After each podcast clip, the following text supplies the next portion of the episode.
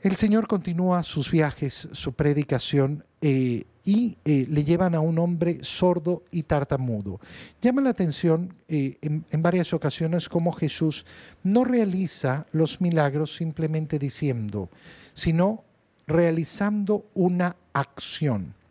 Es precioso ver en el Evangelio esta, esta doble forma de sanar que tiene el Señor. Muchas veces simplemente dice, sí, queda sano, levántate, anda. Pero en esta ocasión, delante de este hombre que es sordo y tartamudo, lo lleva aparte. Esto implica un proceso de sanación. El Señor quiere mostrar cómo muchas veces para sanar ciertas cosas necesitamos un proceso. La sanación no va a ser inmediata no va a venir de inmediato, lo lleva a un lado y realiza acciones. Le metió los dedos en el oído y le tocó la lengua con saliva, diciendo además, efetá, ábrete. Mira qué importante, ¿por qué? Porque este rito, el rito del efetá, lo realizamos en el bautizo. Perdón,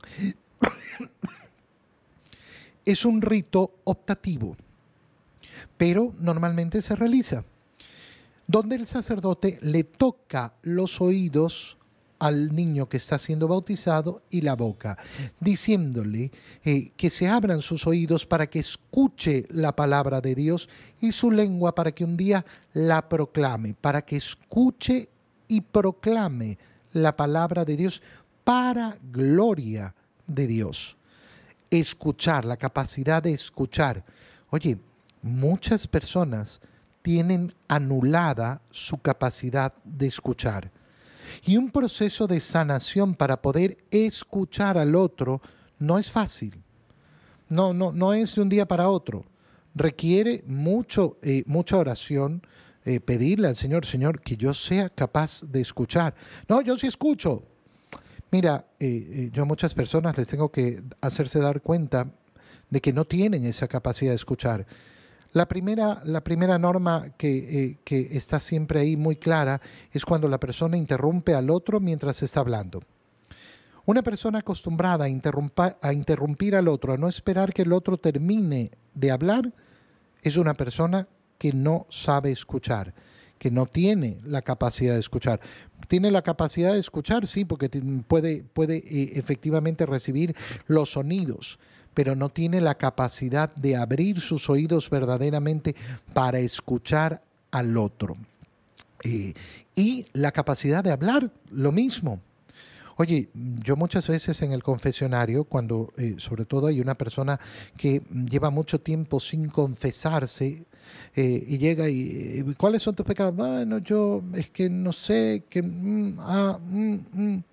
Y yo para adentro, eh, es decir, no, no, para que lo escuche la persona, pronuncio esta palabra, efetá y normalmente lo que sucede es que la persona comienza a hablar, comienza a soltar los pecados que están trabados, trabados ahí, no, no logran salir. Qué importante pedir al, al, Señor esa, eh, esa sanación. Eh, mm, es precioso darnos cuenta de ese proceso y de las dos cosas, el poder escuchar y el poder hablar.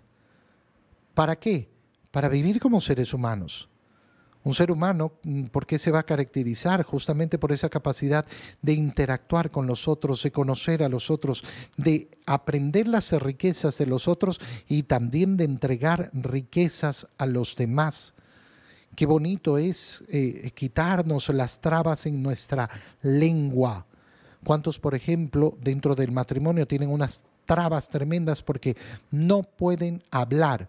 Con su esposa, no pueden hablar con su esposa. Eh, el, sordo y tartamudo eh, empezó a hablar sin dificultad y escuchar. Y él les mandó que no se lo dijeran a nadie, mantener en secreto, pero no le hacían caso. De nuevo vemos esa relación con el pecado original. A mí me parece que yo tengo que hablar. A mí me parece, es mi opinión sobre el mandato del Señor